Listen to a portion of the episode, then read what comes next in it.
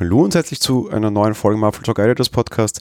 Ja, ich sage ja immer ganz gerne, ein Gate wird kommen und mittlerweile kriegen wir irgendwie ja, gefühlt ein bisschen mehr Gates, was Software betrifft, als was Hardware betrifft, was vor allem daran liegen könnte, dass Apple dieses Jahr in puncto Softwarequalität nicht wirklich das Beste abgeliefert hat. Was Apple allerdings auch immer mehr und mehr auf den Kopf fällt, ist ein bisschen ein schludriger Umgang, was Privacy betrifft, beziehungsweise Dinge, die bei Privacy besser erklärt werden sollten und Apple das aber eben genau nicht tut und vor allem sich dann auch Stellungnahmen ein bisschen entzieht und der Umgang mit Presse bzw. mit Sicherheitsforschern hier auch vor allem etwas schändlich ist. Ich habe Apple schon vor vielen Jahren einen schwierigen Medienumgang und ein schwieriges Kommunikationsverhalten vorgeworfen, etwas, was sich auch in diesem Jahr meiner Meinung nach nicht geändert hat. Wir resumieren so ein bisschen, was in letzter Zeit ein Sicherheitsthema bei Apple war und da ging es vor allem damit los, dass ja wir den großen Skandal hatten, den alle Technikfirmen hatten im Sommer, dass Analysedaten von Siri an Apple übermittelt werden, auch wenn das deaktiviert ist und man das Gefühl hat, es sei deaktiviert,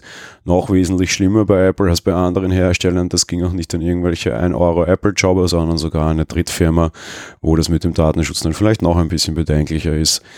Ähm, großes Problem, ja, mittlerweile haben wir einen Switch dafür bekommen, mit dem wir das tatsächlich abdrehen können soll. Das wurde jetzt auch ein bisschen klar, wenn das im Spotlight steht, schon ein bisschen näher beobachtet.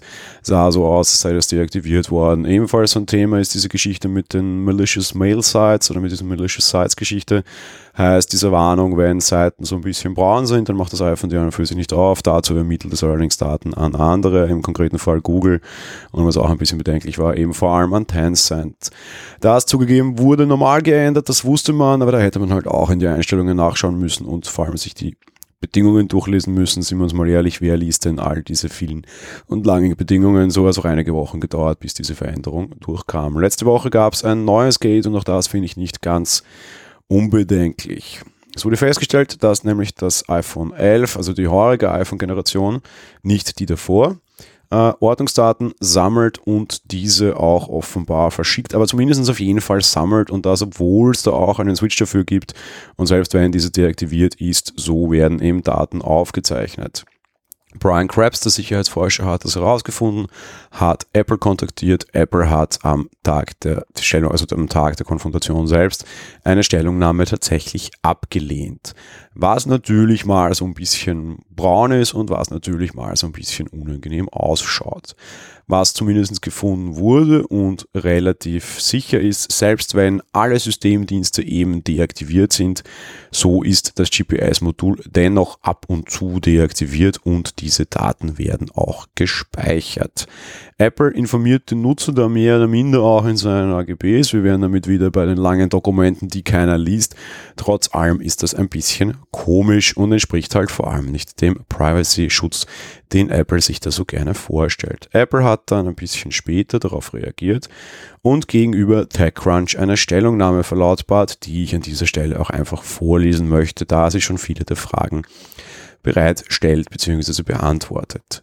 Die Ultrabreitbandtechnologie ist eine Industriestandardtechnologie und unterliegt internationalen regulatorischen Anforderungen, die ein Abstalten an bestimmten Orten erfordert. iOS verwendet dafür Location Services, um festzustellen, ob sich ein iPhone an diesen Orten befindet, um Ultrabreitband zu deaktivieren und die Vorschriften einzuhalten. Das Management der Ultra-Breitband-Compliance und die Verwendung von Standortdaten erfolgt vollständig auf dem Gerät und Apple sammelt keine Standortdaten der Nutzer. Okay, soweit so gut. Zwei Vorwürfe in der Geschichte. Erstens, warum sagt uns das keiner? Zweitens, warum steht das nirgendwo vernünftig? Drittens, warum reagiert er nicht auf Medienanfragen?